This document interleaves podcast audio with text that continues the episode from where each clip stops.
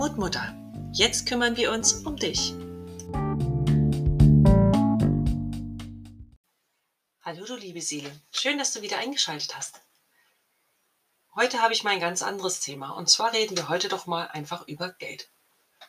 Geld ist ja so ein Thema, ne? Eigentlich, wenn man es hat, redet man nicht drüber, wenn man es nicht hat, mag man es nicht sagen. In vielen Firmen ist es verboten, über das Gehalt zu sprechen. Also selbst auch mit den Kollegen. Ähm ja, und irgendwie über Umwege kam ich zu dem Buch Ein Hund namens Money von Bodo Schäfer. Ein Freund hatte mir von Bodo Schäfer erzählt und seiner Logik zu sparen. Ich fand das ganz interessant. Und dieses Buch, Ein Hund namens Money, ähm, dreht sich darum, wie man Kindern schon früh beibringt, mit Geld umzugehen und auch so ihr Geld anzulegen und zu sparen, dass das Geld irgendwann für die Kinder arbeitet und nicht die Kinder immer nur fürs Geld. Ich fand den Ansatz ganz toll. Verpackt ist das Ganze in einer Geschichte um den Hund, der Money heißt, und das Mädchen Kira. Sie ist elf, wird im Laufe der Zeit zwölf.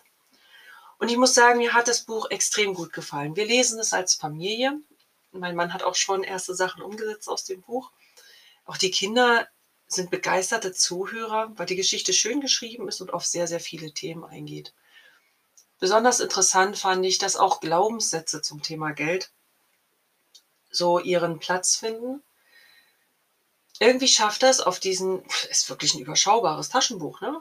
Für knapp 10 Euro, schafft es wirklich ganz viele Glaubenssätze, Fehlannahmen zum Thema Geld zu, anzusprechen und auch konkrete Vorschläge zu bringen, wie man es dann anders machen kann. Ob das besser ist, darf jeder für sich selbst entscheiden. Von mir gibt es für das Buch eine klare Empfehlung.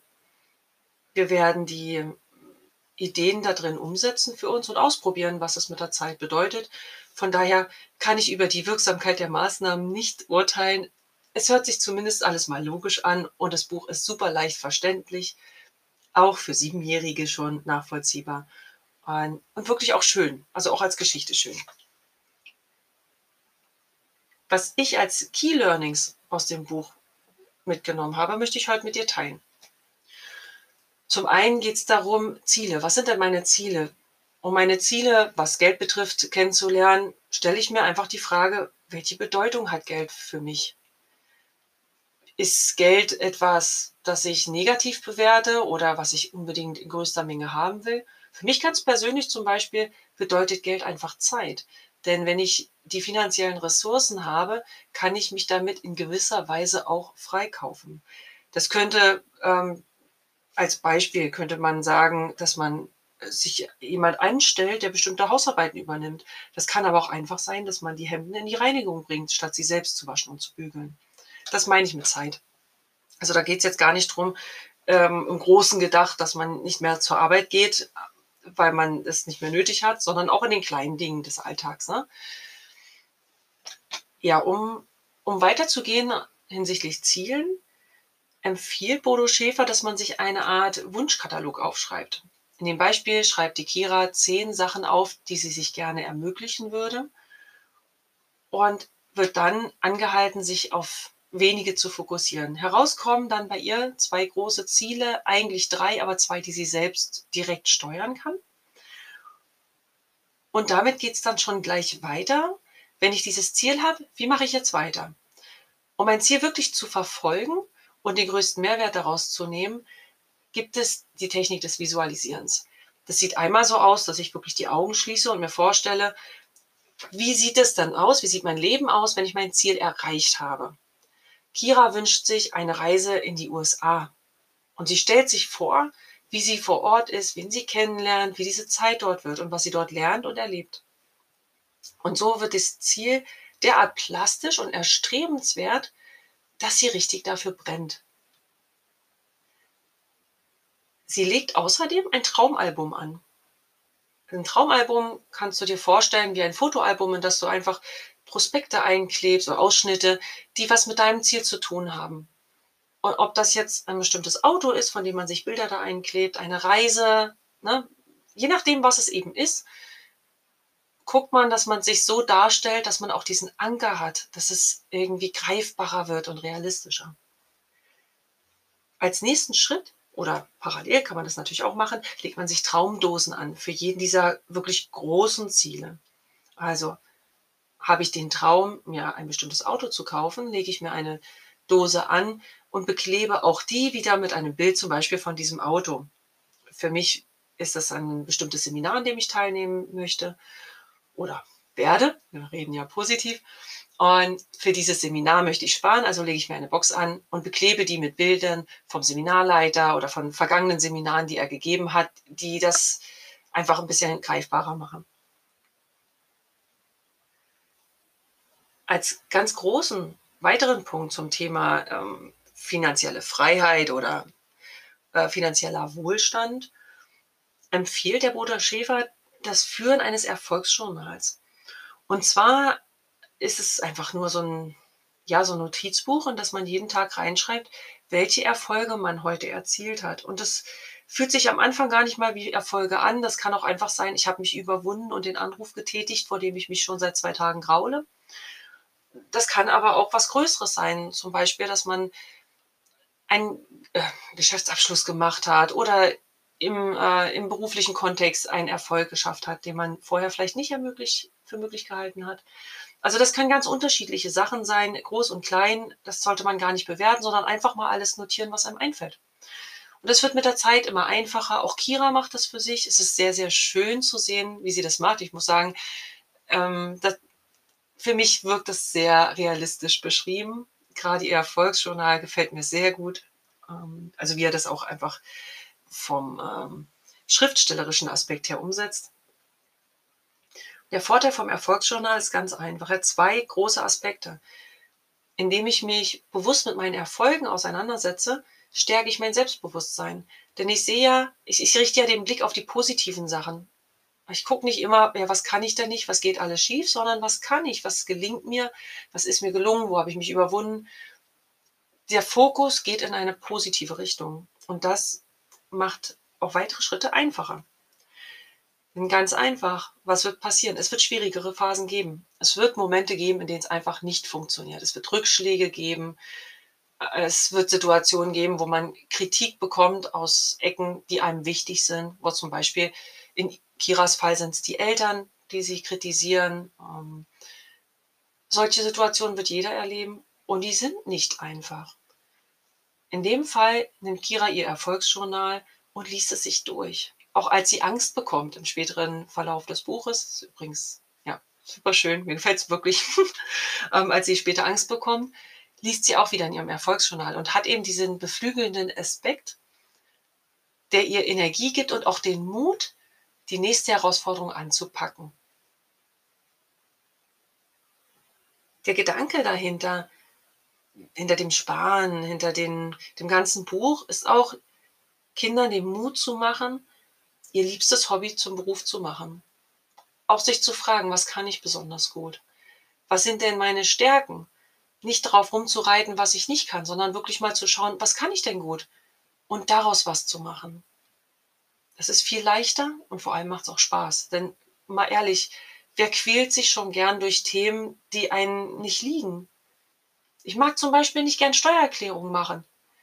Wieso sollte ich also auf die Idee kommen, mit Steuern mein Geld zu verdienen? Wäre völliger Schwachsinn. Dafür gibt es aber andere Sachen, die mir richtig Spaß machen, wie zum Beispiel der Podcast hier. Also warum nicht? Auch wenn das jetzt natürlich nichts ist zum Geld verdienen, aber daraus kann ja was entstehen. Na, manchmal führt ja eins zum anderen. Was man vielleicht im Vorfeld gar nicht so geplant hat oder gesehen hatte, das kann sich dann entwickeln, wenn man die ersten Schritte geht. Einen ganz großen Aspekt in dem Buch hat das Thema Sparen. Das wird, kommt mehrmals vor und ich muss sagen, ähm, ich finde seinen Ansatz sehr interessant. Wie schon bereits erwähnt, kann ich nicht einschätzen, ob das wirklich so für jeden übertragbar ist und ob das langfristig funktioniert. Ich gebe dem eine Chance und werde mal sehen, wo es mich hinführt. Und zwar hat er so eine Dreieraufschlüsselung. Das ist wohl ein System, das auch in anderen Büchern ähm, vorstellt. Er sagt letztlich, dass du von deinem verfügbaren Geld den, also dein verfügbares Geld ist das Geld, was du am Ende hast, wenn deine ganzen Kosten schon weg sind. Du rechnest also einmal aus, ne, was hast du an Einkünften, was hast du an Abgängen jeden Monat, natürlich auch bitte, was du an Essensgeld brauchst. Also das sollte alles schon weg sein. Und das, was am Monatsende quasi übrig bleiben würde, um diesen Betrag geht es.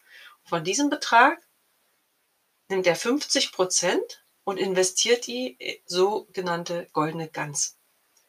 40 Prozent werden in die Ziele gesteckt, also die kommen in die Traumdosen und 10 Prozent davon gibt es zur freien Verfügung. Was ist jetzt aber die goldene Gans? Zur goldenen Gans gehört eine Geschichte, die letztlich darauf hinausführt, dass wenn du möchtest, dass dein Geld irgendwann für dich arbeitet und nicht du fürs Geld, du ja vorsorgen musst. Das funktioniert nicht, wenn du auf einem Konto oder in einer beliebigen Anlageversion Geld bis zu einem Betrag X ansparst, um das dann auszugeben. Das wird Geld sein, was man langfristig in irgendeiner Art und Weise anlegt, das Zinsen erwirtschaftet und diese Zinsen ermöglichen dir dann wieder zu leben. Diese Zinsen sollen im Idealfall deinen Lebensunterhalt bestreiten. Was natürlich eine tolle Vorstellung ist und ich denke, wenn man früh damit anfängt, kann das durchaus gut funktionieren. Und wenn man nicht früh damit anfängt, schauen wir mal. Also es ist halt was, wo ich denke, was hindert mich daran, das auszuprobieren? Und vielleicht kommt dann die Mischung aus Glück, Planbarkeit und es einfach auch tun zusammen und irgendwann ist man an dem Punkt und das Geld arbeitet für einen oder unterstützt einen zumindest. Ne, weil was mal später von unserem Geld übrig bleibt, wissen wir ja alle nicht. Ein ganz großer Teil, oder was heißt großer Teil, aber ein, ein weiterer Aspekt in seinem Buch ist auch das Thema, was ist denn, wenn ich schon Schulden habe? Denn es ist nun mal, wenn wir hier von Erwachsenen reden, das Buch ist auch wirklich für Erwachsene schön geschrieben, nicht nur für Kinder, hm, ist ja auch das Thema Schulden. Oft haben wir die schon, ob das nun eine äh, Immobilie ist oder Konsumerkredite, wie zum Beispiel für Autos oder irgendwelche anderen größeren Anschaffungen, die man eben nicht direkt bar bezahlen konnte. Ich glaube, das ist was, das sehr aktuell ist und auch wirklich viele Menschen erreichen kann. Er hat vier Punkte zusammengefasst, wie man optimalerweise vorgehen sollte, wenn man schon Schulden hat. Der erste Punkt ist Kreditkarten zerschneiden. Warum? Also er sagt halt, dass, wenn man mit Kreditkarte bezahlt, und das kann ich für mich total bestätigen, dann gibt man mehr Geld aus, als wenn man es tun würde, wenn man bar bezahlt. Die Erfahrung habe ich in meiner Vergangenheit gemacht, dass man den Überblick, dass ich den Überblick tatsächlich verloren habe über meine Finanzen, weil ich mit Kreditkarte oder mit EC-Karte bezahlt habe, als ich mich sehr genau und sehr häufig mit meinen Kosten und mit mein, äh, meinem Geld generell beschäftigt habe und mir auch so eine Art Budget quasi gegeben habe für den Monat, was ich für welche Posten ausgeben kann und das auch nach Möglichkeit bar bezahle, hm, bin ich sehr schnell aus meinen damaligen Schulden rausgekommen. Also das kann ich aus Erfahrung sagen, das hat für mich sehr, sehr gut funktioniert. Der zweite Punkt ist Raten so niedrig wie möglich halten. Gerade jetzt bei, ähm, wenn ich ein Haus finanziere oder eine Wohnung. Der Hintergrund ist der, man neigt ja oft dazu, dass man die Rate so hoch wie möglich nimmt, damit man dann schneller fertig ist. Es ist aber ganz schnell ein Trugschluss, weil man sich oft durch die Raten so sehr mit dem Rücken an die Wand stellt, dass nichts mehr passieren darf. Und seien wir mal ehrlich, irgendwas ist immer da kann sein, dass, dass jemand äh, seinen Job verliert oder Kurzarbeit angemeldet wird. Ne? Jetzt gerade während Corona, wie viele Leute sind jetzt wirklich in massive finanzielle Schwierigkeiten geraten, konnten ihre Schulden nicht bezahlen, konnten ihre Raten fürs Haus nicht bezahlen. Und das Problem an der Geschichte ist, man fängt dann an, auch wenn jetzt nicht sowas wie Corona kommt, dass man, wenn die Waschmaschine kaputt geht, einen Konsumerkredit braucht dann bezahlt man ja aber am Ende den Kredit mit einem anderen Kredit, was immer teurer wird. Und es ist nicht so, dass man dann wirklich am Ende des Tages was gespart hat. Also im Sinne von, ich habe weniger Zinsen bezahlt.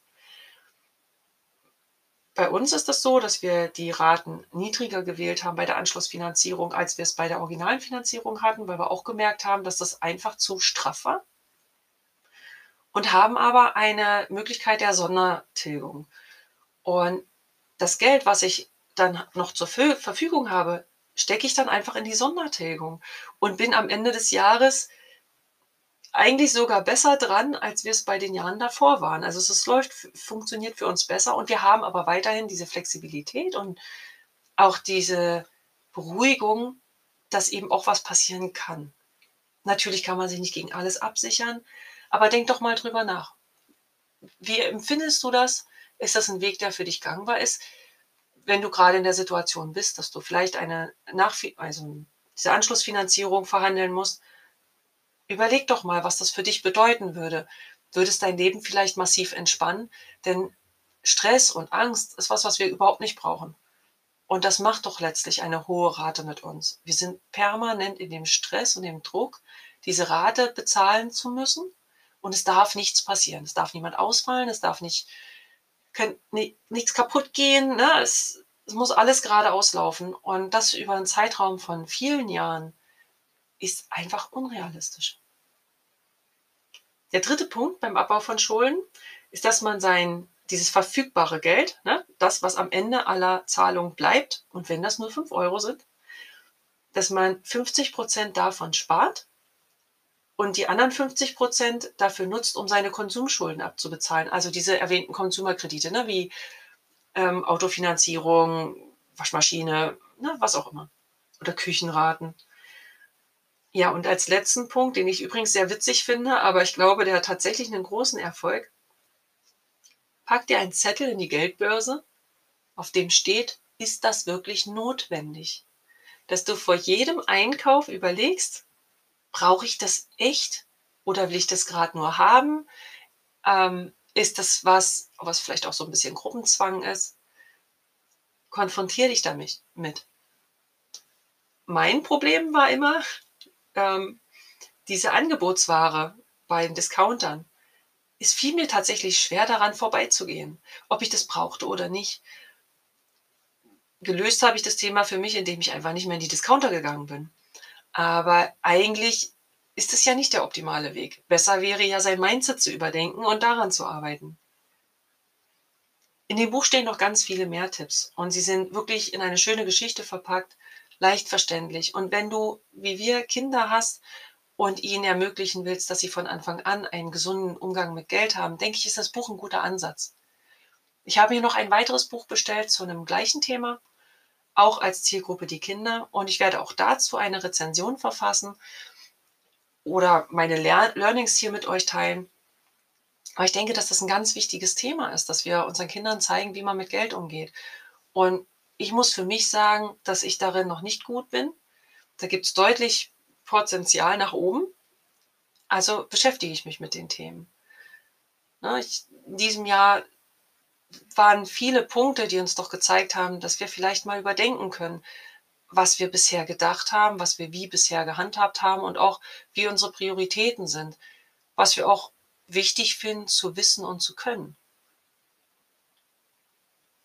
wir wollen für unser Leben doch gewappnet sein. Und ich glaube, jedes Elternteil möchte das Beste für sein Kind. Und was wäre denn besser, als wenn man nicht Vollzeit, wie auch immer, wie viele Stunden das dann sein werden in 10, 20 Jahren, was wäre denn besser, als wenn dein Kind in Teilzeit einen Job nachgehen kann, den es so richtig cool findet und es kommt ausreichend Geld zurück, dass man davon wunderbar leben kann. Das ist für mich viel erstrebenswerter, als meinem Kind schon vorgefertigt einen gewissen Geldbetrag hinzulegen, wenn es 18 ist. Ich möchte, dass die, die Kinder die Fertigkeit haben, mit Geld umzugehen und sich selbst ihre Träume zu verwirklichen, damit sie eben auch das Selbstbewusstsein aufbauen können. Und ohne diese Fertigkeiten wird von dem Geld, was ich ihnen geben würde, ja schon ganz schnell nichts mehr da sein. Ist ja wie bei, ähm, bei einem Lottogewinn. Wie viele Lottogewinner sind danach stark verschuldet, hoch unglücklich oder ne, haben andere Probleme? Also denk mal drüber nach, was willst du deinen Kindern mitgeben? Und kannst du selbst Geld? Und wenn nicht, vielleicht ist es an der Zeit, sich damit mal anders auseinanderzusetzen, mal ein Buch zu dem Thema zu lesen. Und dieses Buch ist wirklich ein sehr sanfter Einstieg in das Thema. Ich hoffe, dir hat die Folge gefallen und du konntest ein bisschen was für dich mitnehmen. wünsche dir noch einen wunderbaren Tag.